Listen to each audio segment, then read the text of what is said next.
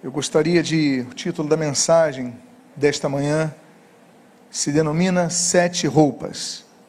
E eu gostaria de convidá-lo a que abra sua Bíblia no Evangelho segundo Lucas, capítulo de número 15.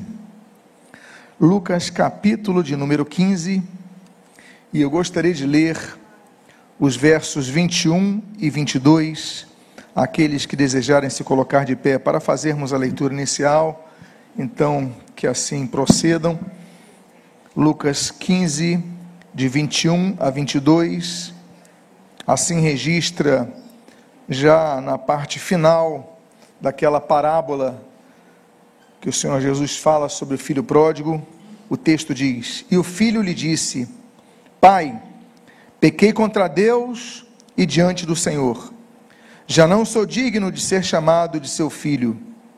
O pai, porém, disse aos servos: Tragam depressa a melhor roupa e vistam nele.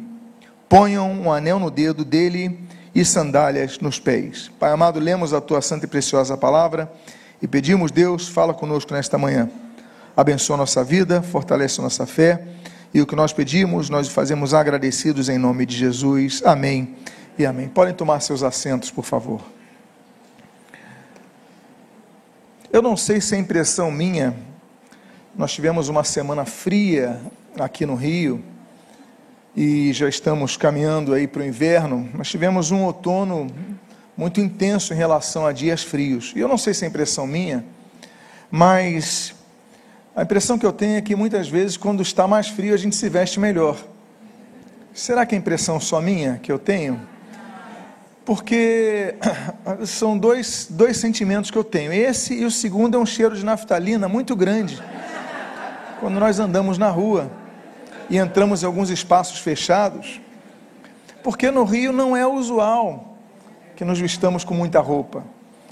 Mas o fato é que roupas, elas trazem muitas representações em nossas vidas, não é verdade? Roupas podem ser um indicativo, por exemplo, de um estado de espírito.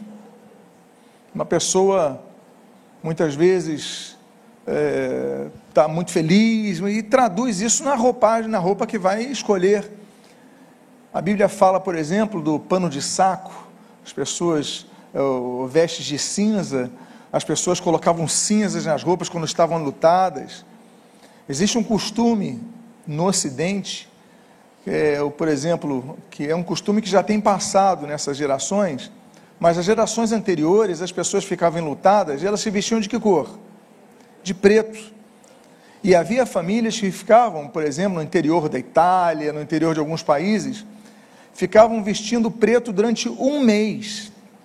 Era um mês vestindo somente roupa preta como sinal de luto. Roupas que traduzem estado de espírito. Roupas podem traduzir também uma organização, existem os uniformes.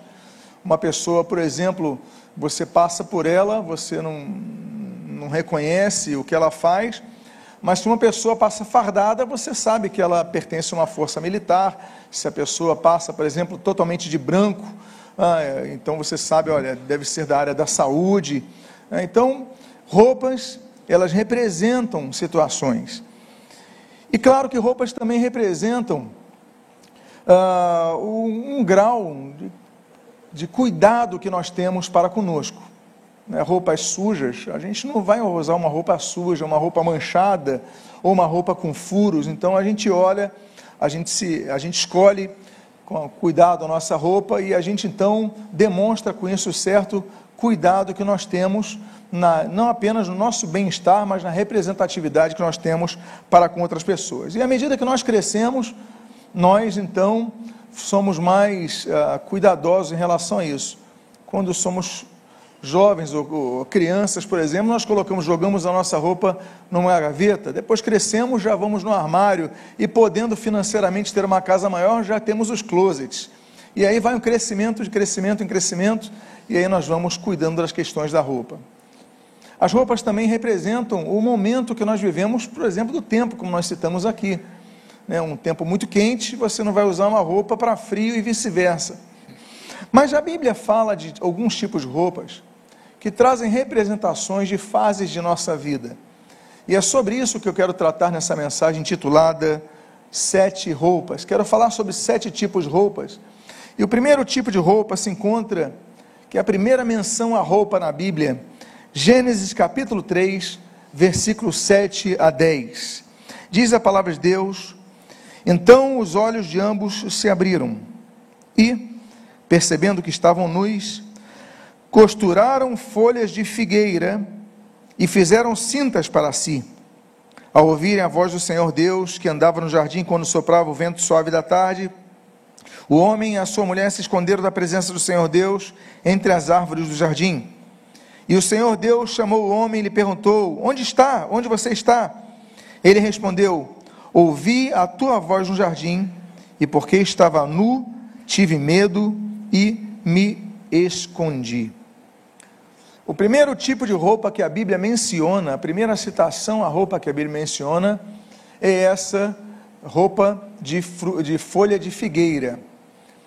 E ela representa uma maneira de escondermos a nossa culpa. A Bíblia fala no livro de, dos Salmos 38: Olha, a culpa me afoga, estou sendo afogado pela minha culpa. As pessoas não aguentam muitas vezes a culpa que carregam nas suas vidas e com isso então vivem vidas infelizes. Eu não sei, eu não tenho uma estatística ou uma fonte precisa para dar balizamento à afirmação que vou fazer, mas pelo menos elocubro eu é, tenho uma, uma, uma percepção que grande parte dos suicídios são cometidas ou por uma falta de expectativa, de esperança, ou por culpa. Pessoas que não aguentam o peso da culpa, o fardo da culpa.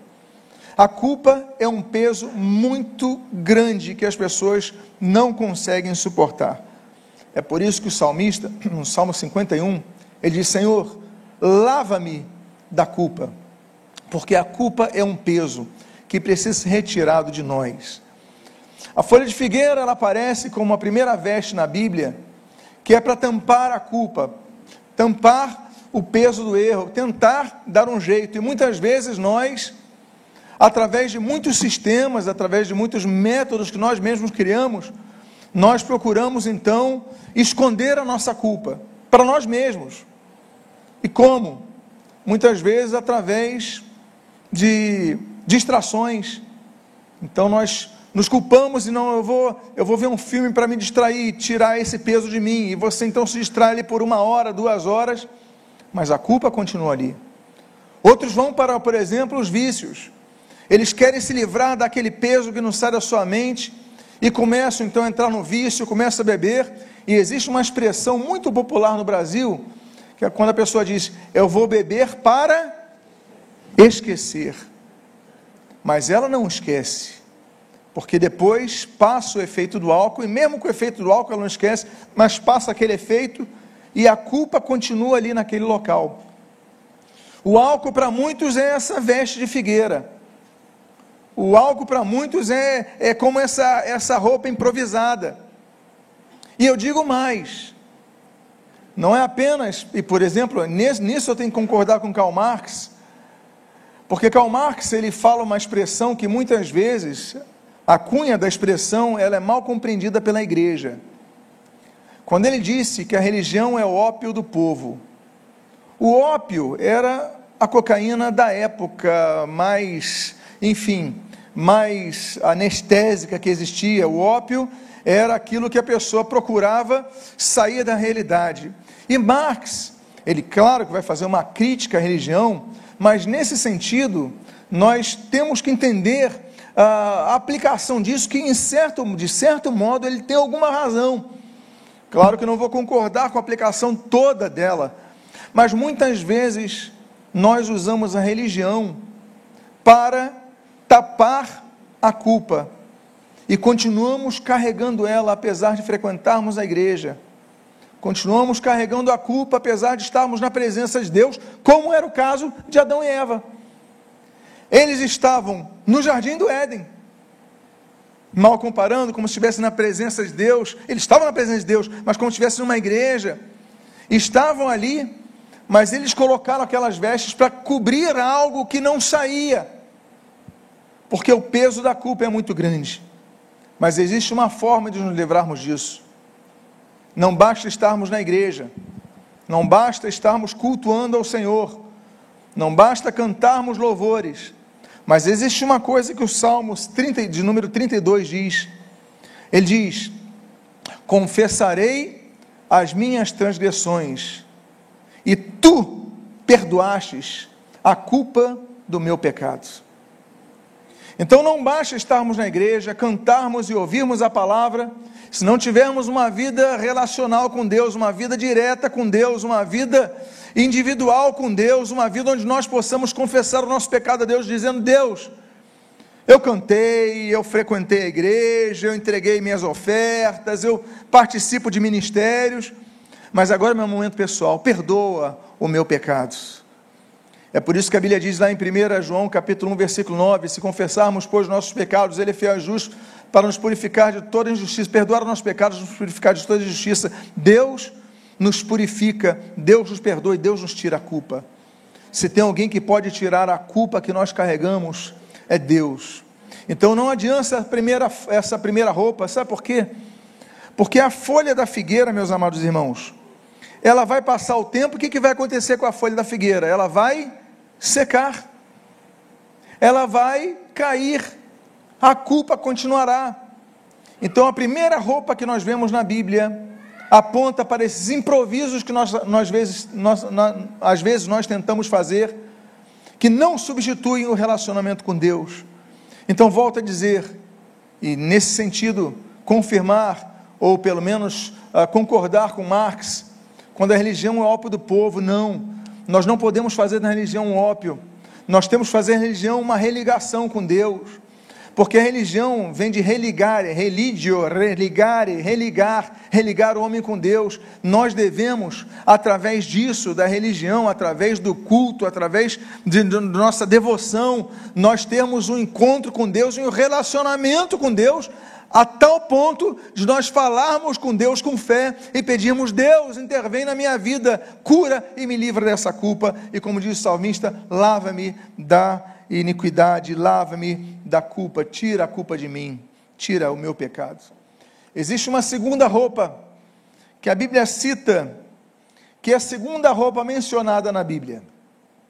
E ela se encontra no mesmo capítulo 3 de Gênesis, no versículo 21 quando a Bíblia diz: O Senhor Deus fez roupa de, roupas de peles com as quais vestiu Adão e sua mulher. Glória a Deus por essa intervenção divina. O nome disso é graça. Meus amados irmãos, se a primeira roupa da Bíblia, o primeiro costureiro da Bíblia foi Adão, ele fez uma roupa limitada, ele fez uma roupa que seca, que apodrece com o tempo, que cai, que não, não tem efeito, não livra do calor, do frio, de nada. Deus aparece como aquele que faz a roupa substitutiva definitiva. Deus faz roupa, faz roupa de peles. Nos lembramos daquele momento, por exemplo, que João Batista, ele olha para Jesus e naquele texto, João capítulo 1, versículo 29, ele diz: Eis o Cordeiro de Deus que tira o pecado do mundo. É a pele do Cordeiro que nós devemos vestir, meus amados irmãos.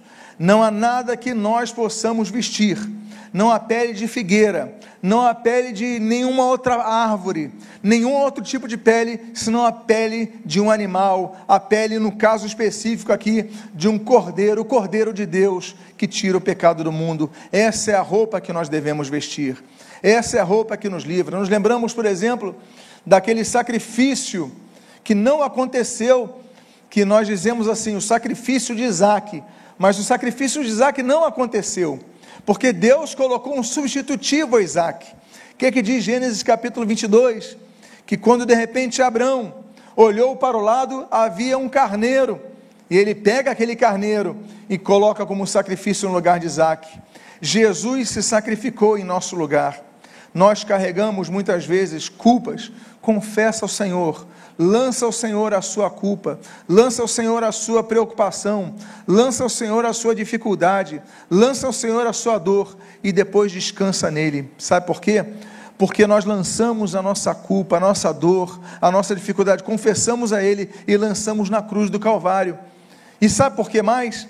Porque na cruz do Calvário o Senhor Jesus disse: Está consumado a obra da substituição foi feita, o nosso pecado foi perdoado por Ele. Qualquer outra roupa que nós façamos é inútil. Então, volto a dizer: a roupa de uma religião sem encontro com Deus é inútil. A roupa, ah, mas eu sou evangélico, pertenço à igreja tal, sirvo no ministério tal, tenho um cargo eclesiástico tal, mas se você não tem relacionamento com Deus, de nada disso adianta você será apenas um número para o Ibope, para os, para, para, para os locais de pesquisa, os grupos de pesquisa mas o que Deus quer é ter um relacionamento com seus filhos. O meu desejo é que você não fique colocando a cada momento, a cada estação, a cada, a cada vento que possa soprar com, com força uma nova folha de figueira, mas que você seja coberto com a, a, a roupa do couro do animal, a roupa do cordeiro de Deus, que ela pode realmente mudar a sua vida. Existe um terceiro tipo de roupa. O terceiro tipo de roupa eu, gostei, eu gostaria de citar dois textos diferentes nessa mesma tela. Os dois textos estão em 1 Samuel 17 e 1 Samuel 18. Olha a diferença de Davi. Primeiro texto diz, 1 Samuel 17, 38 a 40. Saul vestiu Davi com a sua própria armadura, pôs um capacete de bronze na cabeça dele e o vestiu com couraça Davi cingiu a espada sobre a armadura e tentou andar, pois jamais a havia usado. Vou repetir: pois jamais a havia usado. Então Davi disse a Saul: Não posso andar por isso, porque nunca usei. E Davi tirou aquilo de sobre si. Vou dar uma pausa aqui. Todos conhecem a história de Davi e Golias, e todos sabem que quando Davi se dispõe a enfrentar Golias, Saul então lhe oferece a sua armadura. Saul lhe oferece então enfim, o, seu, o seu elmo, a coraça, é, o cinturão, a espada, o escudo. Saul oferece, olha, está aqui a minha própria armadura. Só que a Bíblia diz que Davi não, nunca tinha usado uma armadura, então não conhecia. Ele abre mão disso, pega a sua funda e acerta a pedra na cabeça de Golias, e você já conhece a história. Golias tomba, Davi pega a espada, corta a cabeça dele, acaba a vida de Golias. Todos nós conhecemos isso, falamos, olha que coisa impressionante, nós pregamos sobre isso. Que não basta ficarmos usando a armadura dos outros. Nós temos que usar nossa própria fé. Não basta querermos usar a experiência dos outros para aplicar a nossa vida, nós temos que ter a nossa própria experiência. Nós já falamos sobre isso muitas vezes. Só que Passa o tempo, Davi vai crescendo, vai conhecendo, e a Bíblia diz ali no capítulo 18, versículo 4, que está aí na continuação desse texto, diz assim: Jonatas tirou a capa que vestia e a deu a Davi.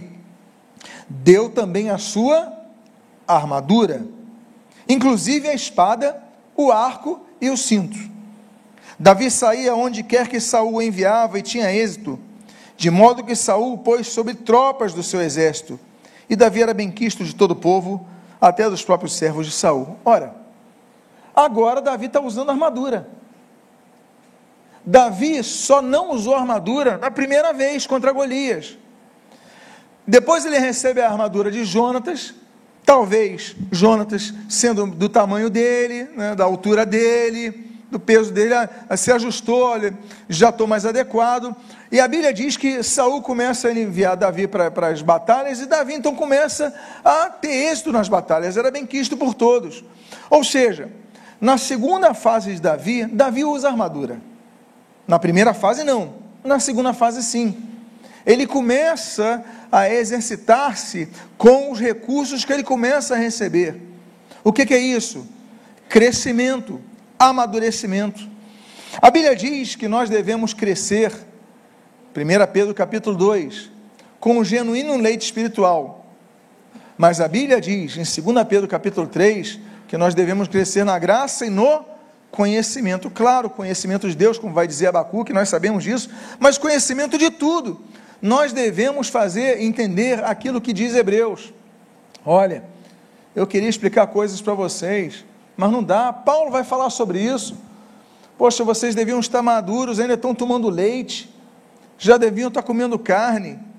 Deus espera que nós amadureçamos na fé. Nós não podemos ser pessoas que vivamos uma vida cristã hoje, da mesma forma que nós vivíamos há 20 anos atrás. Nós devemos crescer, assim como um pai espera que seu filho cresça e amadureça, ele cresça, vai tendo entendimento, vai galgando a sua vida, vai crescendo. Os pais eles esperam isso dos filhos, é que você desenvolva. Deus espera isso dos seus filhos, que nós desenvolvamos, que nós cresçamos que nós tenhamos mais experiências com Ele, que nós tenhamos mais conhecimento bíblico, que nós possamos ser pessoas que alcancem mais vidas através do nosso testemunho. Deus espera que nós cresçamos. Ou seja, não é porque Davi não usou armadura uma vez naquele dia contra Golias, que Davi vai deixar de usar armadura depois. Ele fala: Não, peraí, mas está na hora de eu me vestir uma armadura, está na hora de eu alcançar uma etapa mais na minha vida. Uma pessoa que chega na igreja, se converte, ela vai chegar um momento que vai falar: peraí, está na hora de eu me batizar nas águas. Peraí, está na hora de eu começar a participar da ceia. Peraí, está na hora de eu começar a me envolver nos ministérios, não ficar só recebendo. Nós devemos crescer, não podemos ficar na infância espiritual, ministerial a vida inteira. Nós devemos chegar à vida adulta, e é o que Deus espera de nós. Então, esse tipo de roupa que a roupa que Davi usa demonstra a roupa que Deus espera de nós do crescimento, do amadurecimento. Existe uma, um quarto tipo de roupa, que é a que nós encontramos ali em Gênesis capítulo 37, dos versículos 28 a 34. Aqui existem várias roupas aqui, eu falo como quarto tipo de roupa, que envolve algumas roupas. Veja você o texto. E, quando os mercadores midianitas passaram os irmãos de José o tiraram da cisterna e o venderam aos ismaelitas por 20 moedas de prata. E os ismaelitas e os ismaelitas levaram José para o Egito. Quando Rubem voltou à cisterna, eis que José não estava nela. Então rasgou as suas roupas. E voltando aos seus irmãos, Rubem disse: O rapaz não está mais lá. E agora? O que eu vou fazer? A roupa que ele rasga é a roupa do remorso, porque ele aceita vender o irmão para os midianitas. Colocam no poço, quando chega, já tinham levado ele do poço. Ele fala: e agora o que eu vou fazer? Ele rasga a roupa. Diz o texto: então pegaram a túnica de José, mataram o bode e molharam a túnica no sangue. Segunda roupa aqui mencionada, a túnica de José. E enviaram a túnica de mangas compridas ao pai com esse recado, com este recado, perdão. Achamos isto. Veja se é ou não a túnica de seu filho. Ele a reconheceu e disse: É a túnica de meu filho. Um animal selvagem o devorou. Certamente José foi despedaçado. Então Jacó rasgou as suas roupas. Terceira roupa citada aqui. Vestiu-se de pano de saco. Quarta roupa citada. Lamentou o filho durante muitos dias. E tem uma roupa que está escondida no texto. Tem uma quinta roupa que está escondida no texto. Então nós temos a roupa de Rubem, que ele rasga, que é a roupa do remorso. Tomei uma decisão errada, por que, que eu vendi meu irmão? Por que, que eu fiz isso? E agora o que, que eu vou fazer? Temos a roupa antiga de José, que era a roupa que seu pai lhe tinha dado, mas quando ele é vendido por escravo, essa roupa é deixada de lado. O que, que eles fazem? Eles colocam sangue de bode e dizem para o pai: Pai, Olha, um animal matou nosso irmão aí. Mentiram para o pai, não queriam falar a verdade que venderam seu irmão como escravo, irmão a quem invejavam. Depois Jacó, quando ouve, ele rasga suas roupas. É a, a, o rasgar do desespero, o rasgar da tristeza, o rasgar da dor. E a Bíblia diz: vestiu-se com pano de saco. Ou seja, sem nenhuma vaidade, sem nenhuma preocupação, é a roupa de quem fala: Olha, eu não ligo mais para nada. é da depressão, é da desesperança, é da tristeza profunda. Mas existe uma quinta roupa que ninguém cita, o texto pelo menos não cita, mas que está implícito no texto. Porque se os midianitas, ismaelitas, eles tiram as roupas de José, eles colocam uma roupa que era típica aos escravos. É a roupa de escravo. Temos aqui, nesse quarto tipo de roupa, vários tipos de roupas que muitas vezes nós vivemos. Muitas vezes nós nos encontramos nessa situação, quando somos traídos por nossos irmãos, como foi o caso de José, que perde a sua roupa.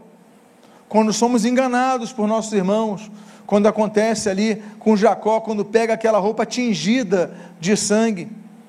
Quando somos muitas vezes também vendidos como escravos, começamos a passar uma fase da vida que nós não merecemos, não esperávamos, não desejávamos, não queremos, não queríamos, não almejávamos, mas começamos a usar uma roupa de escravo e temos a roupa do desespero, quando não temos mais expectativas.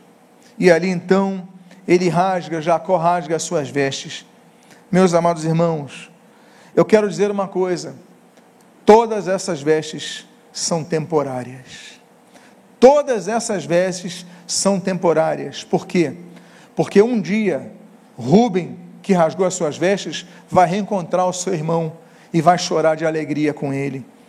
Segundo lugar, Jacó, seu pai, que começou a usar essas vestes aqui de pano de saco, ele vai começar a entender que Deus muda a sorte dele, porque ele um dia vai encontrar com seu filho e vai chorar longamente com isso. Então essa veste é temporária. E o terceiro ponto que eu quero dizer, que aquela roupa de escravo é temporária, aquela roupa de sofrimento é temporária, porque nós vamos para a quinta roupa. A quinta roupa nós lemos esse próprio José vestindo. A Bíblia diz em Gênesis capítulo 41, versículo 42: Então Faraó tirou o seu anel sinete da mão e o pôs no dedo de José. Mandou que o vestissem com roupas de linho fino. Grava isso. Guardou, guarde isso. Mandou que vestissem José, um escravo, com linho fino, e lhe pôs no pescoço um colar de ouro. Meus amados, nós devemos entender que tudo tem seu tempo determinado. Eclesiastes capítulo 3. Existe um texto no Salmo capítulo 75, que Deus fala assim: Eu sei o dia em que agirei com justiça. Eu determino o tempo que agirei com justiça. O tempo da justiça está nas mãos de Deus. Existe o tempo da dificuldade. Esse tempo é o tempo que José vai servir os ismaelitas. Depois ele vai ser revendido para os egípcios. Vai servir como escravo para os egípcios. Vai ser perseguido lá também. Mas vai ter o tempo que Deus vai honrar a sua vida. Então, essa quinta roupa é a roupa da renovação. Diga a pessoa que está ao seu lado: existe existe roupa mais bela que essa? A roupa da renovação, a roupa da honra. Existe um sexto tipo de roupa, e esse sexto tipo de roupa está em Lucas, capítulo 8, versículo 42. Então você foi renovado você passou pela fase do luto, você passou pela fase da dificuldade, você passou pela fase da desesperança, você passou pela fase da escravidão, você passou pela fase do desespero, e Deus então lhe colocou uma nova roupa. Agora o que acontece com você? Você tem encontro com Cristo, você começa a seguir a Cristo, você começa a viver para Cristo, e agora nós temos esse texto belíssimo que nós encontramos sobre outro tipo de roupa. Lucas capítulo 8, versículo 42 ao 48 diz: Enquanto Jesus caminhava, as multidões o apertavam. Certa mulher que havia 12 anos vinha sofrendo de uma hemorragia e que havia gastado todos os seus bens com os médicos, sem que ninguém a pudesse curar, veio por trás de Jesus e tocou onde? Na borda da capa dele. E logo a hemorragia dela se estancou. Mas Jesus perguntou: Quem me tocou? Como todos negassem, Pedro disse: Mestre, é a multidão que o rodeia e aperta. Mas Jesus insistiu: Alguém me tocou, porque senti que de mim saiu poder. A mulher, vendo que não podia passar despercebida, Aproximou-se trêmula e, prostrando-se diante de Jesus, declarou à vista de todo o povo o motivo por que havia tocado nele e como imediatamente tinha sido curada. Então Jesus lhe disse: Filha, você foi salva porque teve fé. Vá em paz. O quarto, o sexto tipo de roupa é a roupa que Jesus está usando. Mas que roupa era aquela? Eu quero saber que roupa era aquela. Será que era o linho? Será que era algodão? Será que era, se fosse um dia de hoje, é, poliéster, é, gabardine, é, tantos tipos de, de tecido? Qual é o tecido que ele usava? Para sair poder para curar uma mulher que toca na borda das suas vestes, nas franjas da sua veste, talvez o seu talite, provavelmente até. Mas que roupa é essa? E eu quero dizer, essa é a roupa de quem tem a presença de Deus. Meus amados irmãos, nós somos chamados para brilhar, para refletir a glória de Deus aqui na terra. Jesus disse que ele, ele falou que ele era a luz do mundo, mas ele disse: Vós sois a, a luz do mundo. Ou seja, nós refletimos a luz dele nas vidas. A sombra dos apóstolos curava. Meus amados irmãos, Pedro vai passar, a sombra vai curar. Por quê? Porque não é apenas o toque físico, claro que é importante, já demos um estudo sobre imposição de mãos, mas não é só isso. Eu digo é a presença de Deus em nossas vidas. Quando você chegar no local, as pessoas têm que sentir algo diferente. Então não é apenas a tua presença só, é a presença de Deus que tem que ser sentida. Aquela mulher tocou na orla das suas vestes e foi curada. E esse é o tipo de roupa que nós devemos ter. A roupa que reflete Cristo em nossas vidas. A roupa que reflete, eu não digo agora a moda que você vista. É, não estou dizendo a roupa que Cristo usava. Então a gente andaria com túnica e sandália até os dias de hoje. Não é isso que eu estou dizendo. Não é roupa, não é a roupa da moda, não é a roupa da cultura onde você esteja inserido. Cada local geográfico tem uma cultura diferente. O que eu quero dizer é a roupa de Cristo, no sentido de você estar revestido de Cristo, resplandecer a presença de Cristo, as pessoas sentirem Cristo em sua vida, ou seja, o seu testemunho transformar a vida. E aí nós devemos ter aquele testemunho, como diz a palavra de Deus em Tito capítulo 2, irre, irrepreensível.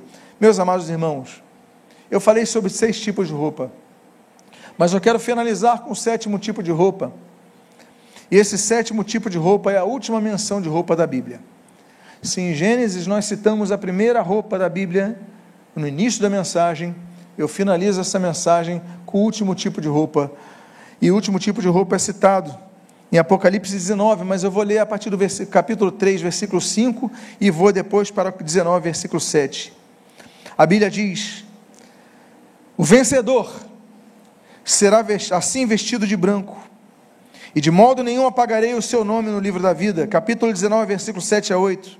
Alegremos-nos, exultemos e demos-lhe glória, a glória, porque chegou a hora das bodas do Cordeiro, e a noiva dele já se preparou. A ela foi permitido vestir-se de linho finíssimo, resplandecente e puro. Qual era a roupa que José foi vestido depois do período de escravidão? Linho finíssimo. Qual é a última roupa citada na Bíblia? Linho finíssimo. Eu convido você a ficar de pé. Por quê? Porque nós temos que glorificar a Deus. Porque ao vencedor, ele vai vestir dessa roupa. Falamos de sete tipos de roupa. E eu quero dizer para você que o vencedor será revestido pelo Senhor. Meus amados irmãos, convido a que você feche seus olhos. Nós queremos fazer uma oração nesse momento. E com os olhos fechados, que eu peço a todos fechem seus olhos eu queria fazer um convite. Alguém aqui nesta manhã que gostaria de dizer: Senhor, eu tenho passado por momentos difíceis. Eu tenho vestido vestido de, de, de pano de saco, vestes de cinza. Pai, momentos de dificuldade.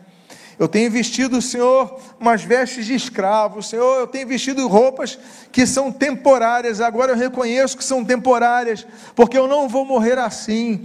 Senhor amado, em nome de Jesus eu peço, Pai, que eu seja revestido nessa manhã de esperança, que eu seja revestido de poder, que eu seja revestido, Senhor amado, de vida nesta manhã. Se alguém assim coloca a mão no seu coração, eu quero orar por sua vida, Pai amado, em nome de Jesus.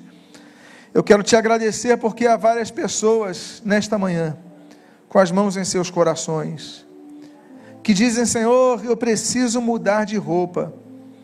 Não estou falando, Senhor, do vestuário de cada uma delas, não, Senhor. Eu falo dessa roupa interna.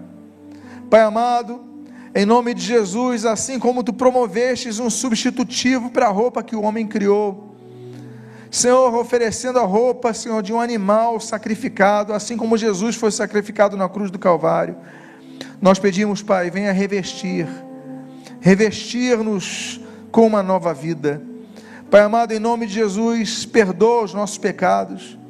Nós falamos da confissão de pecados, Pai, para tirar a culpa.